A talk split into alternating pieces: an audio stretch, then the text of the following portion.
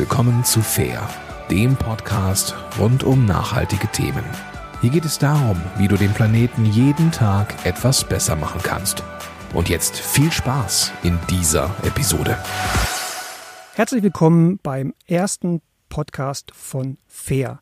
Schön, dass du heute dabei bist. Mein Name ist Martin Werner und ich führe euch ab sofort durch den Podcast von Eukokredit Schweiz. Vor einiger Zeit habe ich im Regal eine Schokolade entdeckt mit dem besonderen Aufdruck Made in Afrika. Das hat mich gewundert und interessiert, weil ich sowas vorher noch nie gesehen habe. Und gleich kam mir die Frage auf, kann ich denn mit dem Kauf von Schokolade den Planeten jeden Tag etwas besser machen? Diese Frage möchte ich heute gemeinsam mit meinem Studiogast für euch beantworten. Hendrik Reimers ist Gründer und Geschäftsführer vom deutschen Start-up Fairafrik.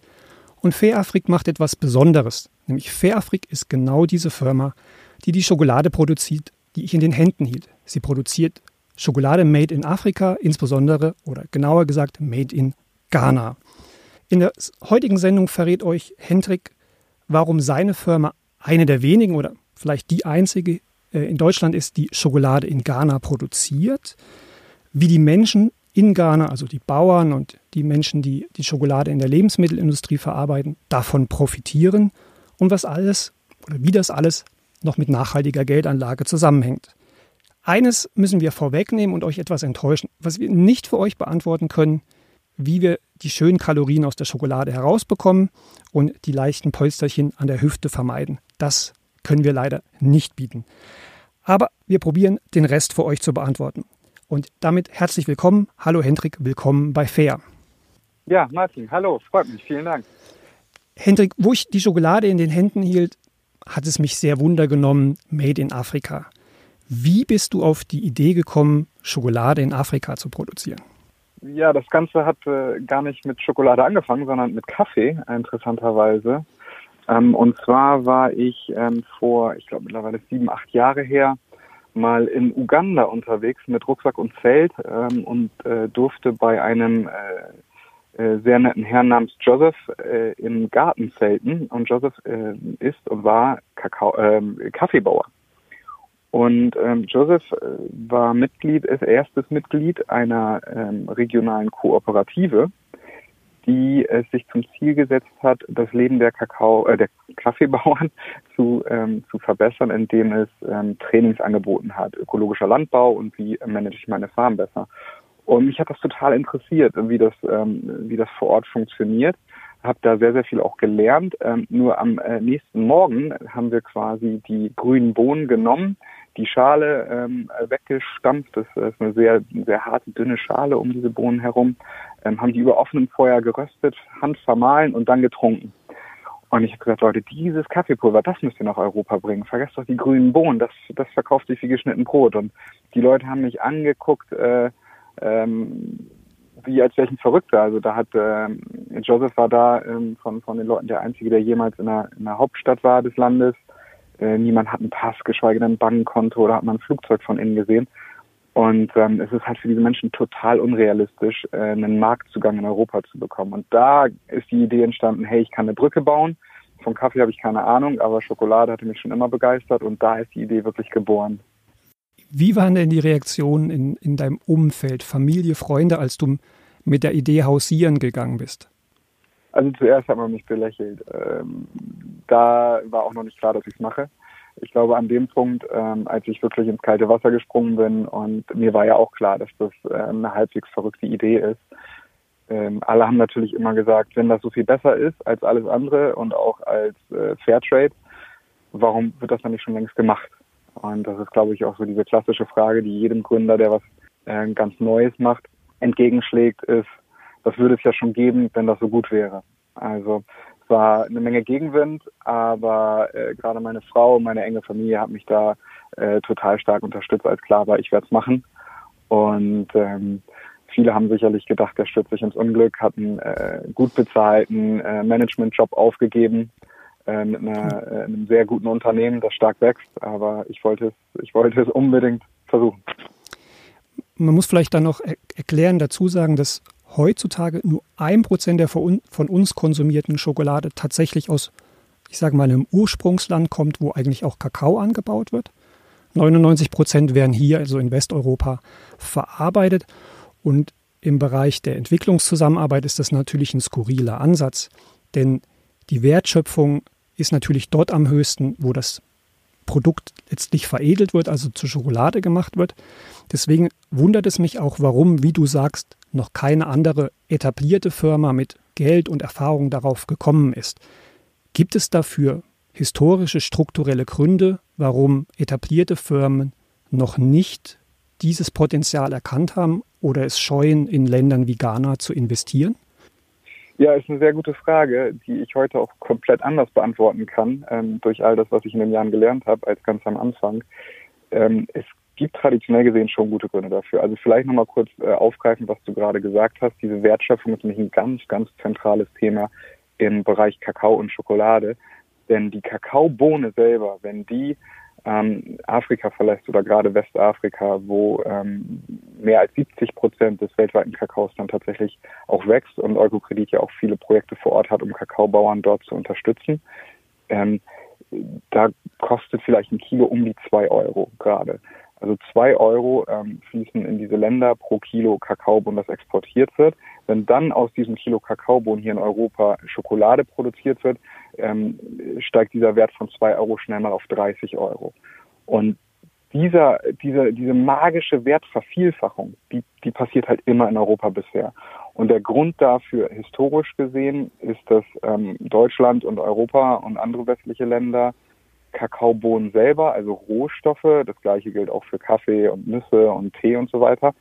Der Rohstoff, der kommt zollfrei oder kam zollfrei nach Europa. Wohingegen, wenn was draus gemacht wurde, wurden Zölle fällig.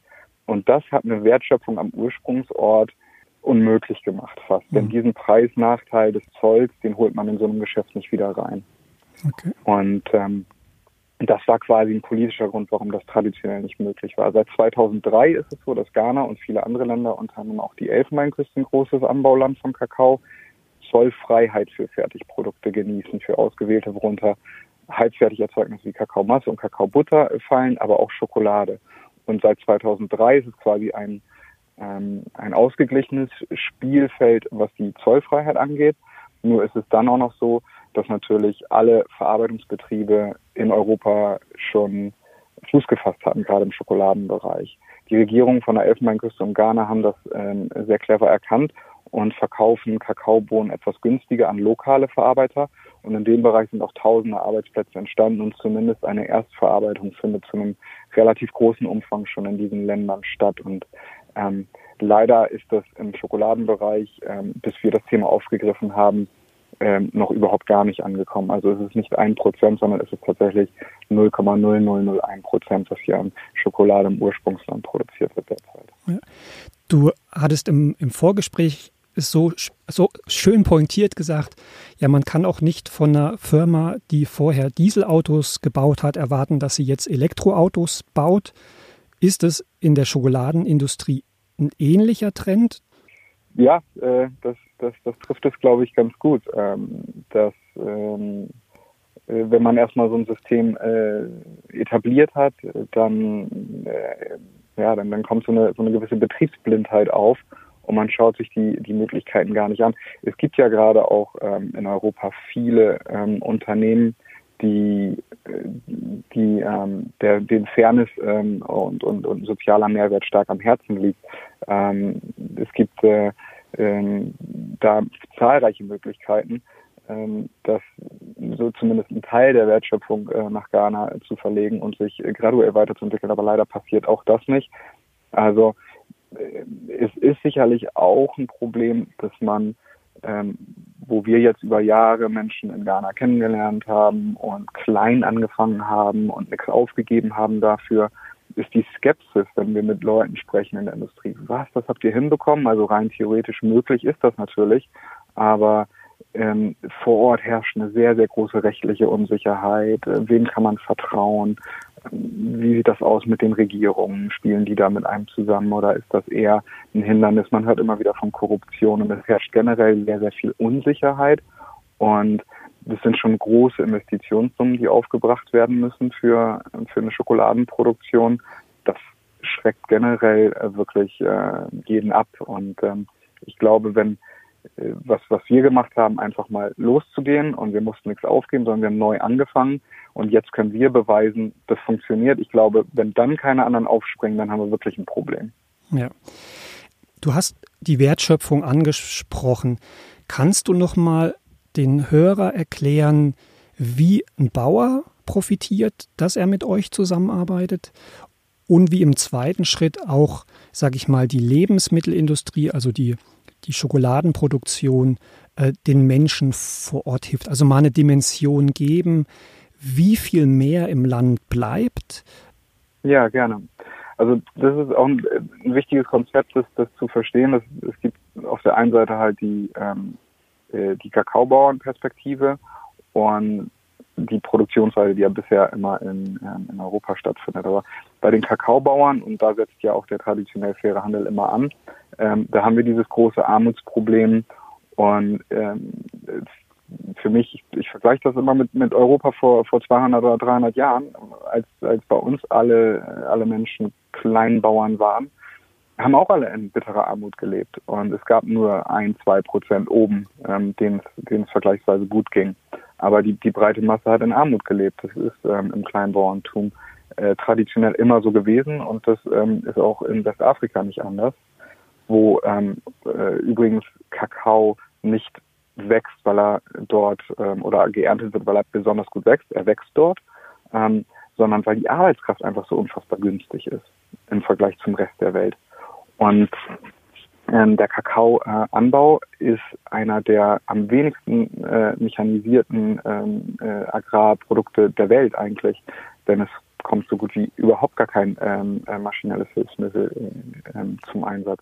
So ein Kakaobauern, wenn man sich das traditionell ähm, anschaut, ähm, leben äh, ohne, ähm, äh, ohne ähm, fließend Wasser, ohne Strom und ähm, ohne irgendeine Art von Fortbewegungsmittel. Ähm, das Geld, was mit dem Kakaobau verdient wird, äh, wird zu einem sehr, sehr großen Teil, also weit über 50 Prozent häufig in das Schulgeld der Kinder gesteckt und dann noch in Produkte wie ähm, äh, Zucker und äh, Salz und ähm, vielleicht ähm, die, die eigenen Palmölkerne ähm, in der Mühle zu, zu Öl verarbeiten zu lassen. So das, das ist, womit man irgendwo anfängt. Und das, was wir versuchen, ähm, äh, diesen Menschen leichter zu machen ähm, oder beziehungsweise ähm, das Leben zu verbessern, ist, ähm, dass man mal dorthin kommt, ähm, dass verstanden wird, wie komme ich zu sicherem Trinkwasser, ähm, wie ähm, kann ich meine Kinder in einen erweiterten Bildungsweg schicken, wie ähm, kann ich meine Farm äh, nutzen, um wirklich ähm, äh, Geld zu verdienen, um mir weit mehr zu leisten als das, was ich mir gerade leisten kann ähm, wie kann ich Erntemengen steigern, wie kann ich vielleicht auch Hilfskräfte einsetzen dabei. Ähm, wir helfen bei der ökologischen Zertifizierung, also dass EU Bio zertifiziert wird ähm, und versuchen so, so, so ein Umfeld zu schaffen, wo die Menschen sich aus dieser aus diesem Kleinbauerntum graduell rausarbeiten können, wo es zumindest ähm, die nächste Generation auf jeden Fall die Chance hat, ähm, wirklich was erheblich anderes zu machen. Und da kommen wir jetzt halt auch, da, da kommt es jetzt zum, zum, zum Wertschöpfungsaspekt und zu den Arbeitsplätzen in der Fabrik. Denn in Ghana gibt es sehr, sehr, sehr viel gut ausgebildete Menschen. Das Bildungssystem ist überhaupt nicht das Problem. Wir hatten letztes Jahr eine Situation, wo sich auf 500 ähm, Arbeits- oder offene Stellen bei der Einwanderungsbehörde, obwohl die Bewerbungsunterlagen ähm, äh, knapp 10 Euro gekostet haben, was im Land wirklich viel ist. Ähm, also die Leute haben sich diese Bewerbungsunterlagen kaufen müssen, haben sich über 85.000 Menschen auf diese äh, Stellen beworben. Also es gibt unfassbar viele Fachkräfte vor Ort, die keine Arbeitsplätze finden, die gut ausgebildet sind, aber dann halt dort stehen nach ihrem Studium und sich mit, äh, mit äh, Gelegenheitsjobs über Wasser halten. Mhm. Und da setzen wir an, diese Arbeitsplätze zu schaffen in der Weiterverarbeitung von den Rohstoffen. Und ein, ein, sag ich mal, ein durchschnittlicher Mitarbeiter in einer, in einer Schokoladenproduktion äh, lebt halt mit fließend Wasser, natürlich mit Strom, hat ein Handy, hat ein Fortbewegungsmittel oder äh, zumindest ähm, äh, zu, zu, Zugriff auf ein, auf ein ähm, öffentliches Verkehrssystem und eine Krankenversicherung, eine Rentenversicherung und äh, lebt halt ein Leben im Mittelstand. Und das ist es, was wir mit der Wertschöpfung vor Ort erreichen wollen. Hm. Also das habe ich jetzt verstanden. Die äh, Mitarbeiter in den Fabriken profitieren. Das sind also ja, sichere Arbeitsplätze, wie wir sie auch kennen und äh, schätzen. Ähm, bei den Bauern muss ich nochmal nachhaken. Ihr, ihr gibt Schulungen, ihr unterstützt sie. Ihr zahlt aber auch eine Prämie, die höher ist als die üblichen Fairtrade-Prämien auf die Rohmasse Kakao oder die Rohbohne Kakao. Ist das richtig? Ja, das ist, äh, das ist richtig. Also wir zahlen ähm, äh, eine, eine Prämie von 600 ähm, Dollar pro äh, Tonne Kakao.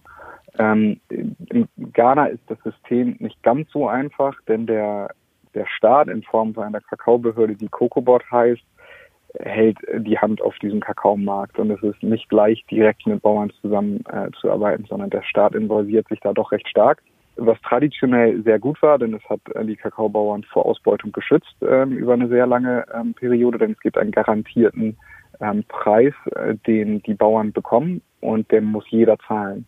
Und das Schöne ist, dass wir mit ähm, unserer Partnerkooperative einen Weg gefunden haben, äh, mehr als diesen Mindestpreis auch an die Bauern zahlen zu können.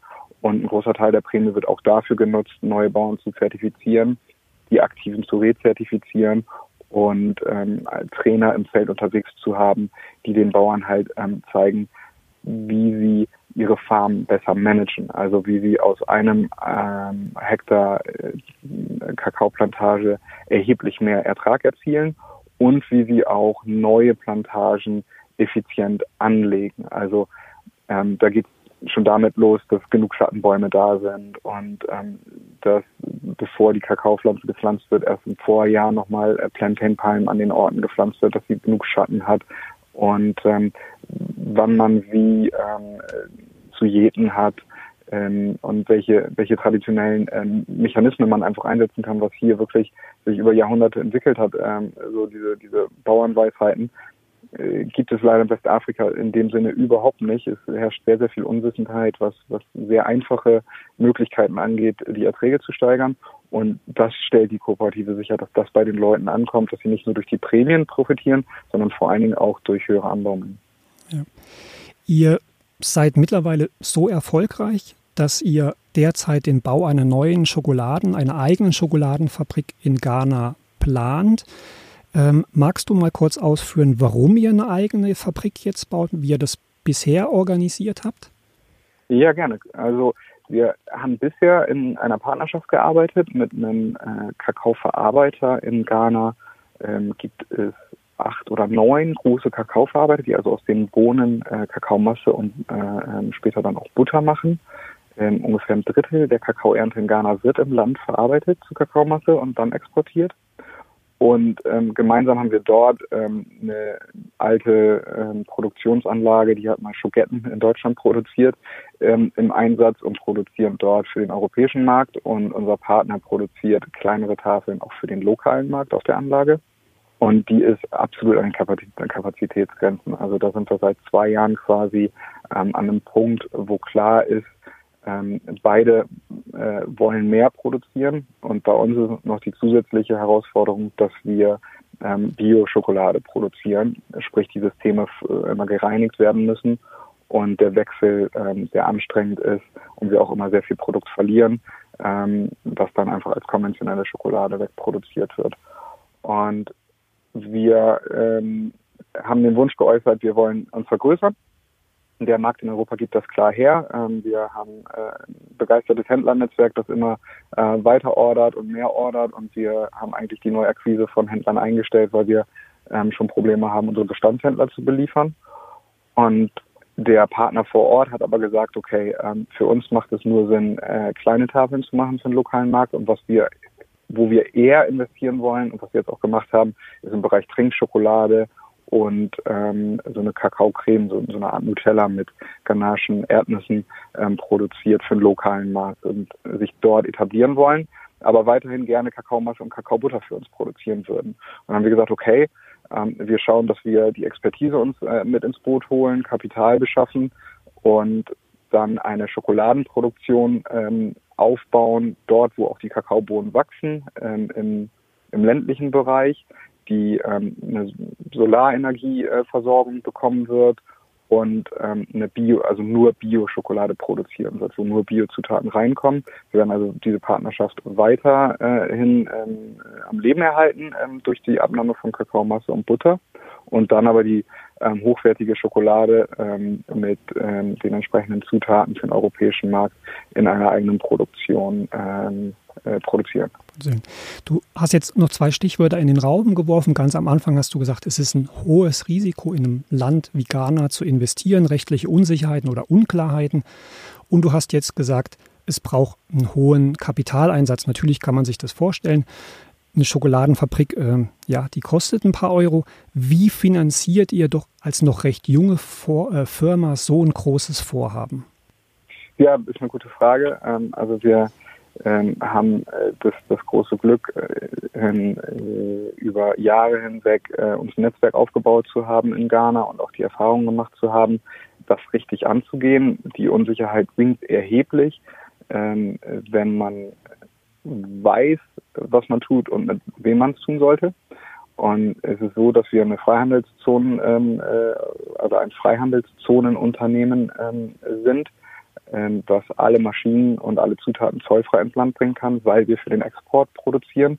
Und Freihandelszonenunternehmen äh, genießen einen, einen, einen sehr ähm, guten rechtlichen Status in Ghana, ähm, haben sehr wenig Berührungspunkte mit Behörden und ähm, wenn immer spezielle Ansprechpartner, sodass Unsicherheiten nicht gegeben sind und es wirklich einfach ist, in dem Land ähm, Geschäfte zu machen. Und Ghana ist wirklich eines der sichersten äh, afrikanischen Länder, was die persönliche Sicherheit auf der Straße angeht, aber auch was die Investitionssicherheit angeht.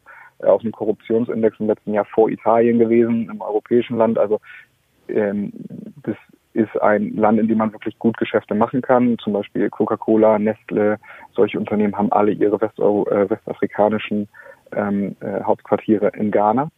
Und ähm, auf der anderen Seite hatten wir das Glück, einen neuen Gesellschafter ähm, bei Fair Afrik begrüßen zu dürfen in diesem Jahr. Ähm, wir haben ungefähr 360 äh, unserer Kunden oder Menschen aus unserem Netzwerk in als Anteilseigner bei Fair Afrik, die quasi mit ihrem Geld ähm, unsere Entwicklung möglich gemacht haben. Und in diesem Jahr ähm, sind zwei Kerngesellschafter noch dazugekommen. Auf der einen Seite ist das die Ludwig Weinrich GmbH und Co. KG aus Deutschland, die so vom Namen her wahrscheinlich niemand kennt, ähm, die aber zum Beispiel ähm, Miteigentümer von Vivani sind und Vivani produzieren, die Bio-Schokolade, die es in fast jedem Biomarkt gibt in Deutschland und die auch jede Gepa-Schokolade produzieren, die es ähm, in Deutschland gibt. Die ähm, sind Auftragsproduzent ähm, von Gepa. Und Weinrich war einer der ersten Fairtrade- und Bioproduzenten überhaupt in Europa und sehr, sehr stark daran interessiert, mit ihrem Schaffen auch sozial was zu bewegen. Und die haben uns gesagt, also wenn ihr sowas vorhabt, dann können wir uns äh, das gut vorstellen, das zu unterstützen. Auf der einen Seite mit Kapital, auf der anderen Seite beraten die uns kostenlos. Ich habe also den dortigen Betriebsleiter, der für eine Million produzierte Tafeln am Tag verantwortlich ist, im Boot und der uns äh, berät, wie man so eine Fabrik am, am geschicktesten baut. Ähm, wo man äh, Maschinen einkauft, äh, wer gute Partner sind, das ist natürlich unbezahlbar, so ein Rat. Also so einen Partner an der Seite zu haben, macht es inhaltlich sehr, sehr viel einfacher, da die richtigen Schritte zu gehen. Und dann ist es so, dass wir ähm, fast in jedem Jahr seit der Gründung immer wieder entweder Waren vorverkauft haben, wo unsere Kunden uns geholfen haben durch durch, einen, ähm, durch eine Vorfinanzierung und jetzt zuletzt halt auch ähm, Anteilseigner geworden sind und uns Kredite geben. Und das ist ja auch ähm, das Euro-Kreditmodell, dass man äh, mit seinem Geld nicht nur Zinsen erwirtschaftet, sondern auch ähm, einen, einen sozialen Wandel herstellt oder eine soziale Rendite erwirtschaftet. Und ähm, da greifen wir auf dieses Instrument jetzt wieder zurück bei der Finanzierung der Fabrik. Also wir haben ähm, ungefähr die 5 Millionen Euro, die die Fabrik kosten wird, ähm, werden gedeckt aus ähm, 1,25 Millionen Eigenkapital. 2 Millionen Euro kommen ähm, von der deutschen Entwicklungszusammenarbeit in Form eines äh, langfristigen Darlehens. Und ähm, den Rest werden wir zu einem großen Teil ähm, mit äh, Menschen aus unserem Netzwerk dann wieder ähm, decken. Das heißt, ihr bietet eine Form von nachhaltiger Geldanlage, eine Anleihe an, wo Leute tatsächlich in eure Firma investieren können. Genau, richtig. Also das Ganze läuft sogar äh, momentan. Bei uns auf der Website kann man ähm, eine Anleihe zeichnen, die ähm, eine 5% Rendite ähm, hat, ähm, die über einen längeren Zeitraum, acht oder neun Jahre läuft und ähm, damit ähm, auf der einen Seite natürlich die finanzielle Rendite ähm, erzielen kann, aber halt uns auch dabei hilft, ähm, vor Ort ähm, 50 direkte Arbeitsplätze in der Fabrik schon im nächsten Jahr zu schaffen.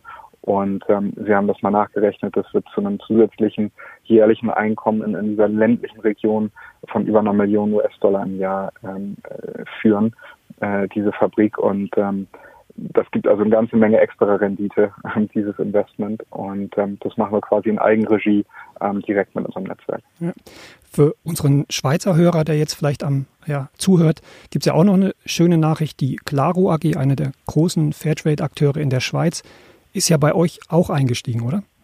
Genau, richtig. Auch ähm, in diesem Jahr. Ähm, Claro hat uns vor, ich glaube, mittlerweile fast drei Jahren einfach mal direkt angesprochen, hat gesagt, wir haben zwar unsere eigene Schokolade, die wir hier in der Schweiz ähm, produzieren, aber was ihr da macht, das ähm, finden wir wirklich gut. Wir verstehen, dass das wichtig ist und wir wollen das gerne unterstützen. Ähm, nur haben wir immer sehr wenig Mengen gehabt und Claro hatte sich gewünscht, mehr bestellen zu können und hat dann irgendwann mal gefragt, ob, äh, ist, äh, ob wir Hilfe benötigen, ähm, um das ähm, zu bewerkstelligen. Und das ist natürlich ein, ein unfassbarer ähm, Vertrauensvorschuss und eine Unterstützung, ähm, auch das Know-how dort zu haben von einem der zentralen, auch europäischen für Handelsimporteure. Und ähm, ja, ist jetzt in, in das äh, Direktinvestment gemündet und eine, eine super schöne ähm, Zusammenarbeit, die sich da weiterentwickelt über die Jahre. Und äh, also da freuen wir uns wirklich drauf, das weiterzutreiben gemeinsam und halt auch viel mehr ähm, in Ghana produzierte Schokolade dann in der Schweiz absetzen zu können. Dann für unsere Hörer oder für dich da draußen ein kurzes Fazit. Also Augen auf beim Schokoladenkauf. Du kannst tatsächlich mit deinem Einkauf der Schokolade den Planeten jeden Tag etwas besser machen. Und wie wir von Hendrik erfahren haben, gibt es immer noch historische ja, Gründe oder Argumente, warum etablierte Firmen den Schritt noch nicht gegangen sind, in Ghana zu investieren, es also Pioniere braucht, die eine Wertschöpfung, so wie Hendrik das ausgeführt hat, für die Bauern und für die Menschen in der Lebensmittelindustrie vor Ort schaffen, die um ein höher, also ein Vielfaches höher ist, als wenn quasi nur Rohstoffe verkauft werden und die Menschen tatsächlich dadurch in Ghana ein besseres Leben führen können. Und wir haben gesehen, dass solche Investitionen, solche Projekte Geld bedürfen und es da nicht nur Institutionen braucht, die investieren, also wie Claro oder Weinrich, sondern auch dich als Privatperson mit einer sozialökologischen Geldanlage, die solche Projekte unterstützt. Wie ja angekündigt, das Problem mit den Kalorien konnten wir nicht lösen, aber vielleicht die Idee, etwas weniger Schokolade essen, aber dafür faire Schokolade, dann kannst du und der Kakaobauer die Schokolade auch tatsächlich genießen. Damit möchte ich mich für heute verabschieden. Herzlichen Dank an dich, Hendrik, für deine Zeit und für deine Ausführungen. Ja, ich habe zu danken. Und Dank an dich fürs Zuhören. Wenn es dir gefallen hat, empfehle uns gerne weiter. Wir freuen uns, wenn du in der nächsten Folge dabei bist. Und dann sage ich Adieu, dein Martin Werner.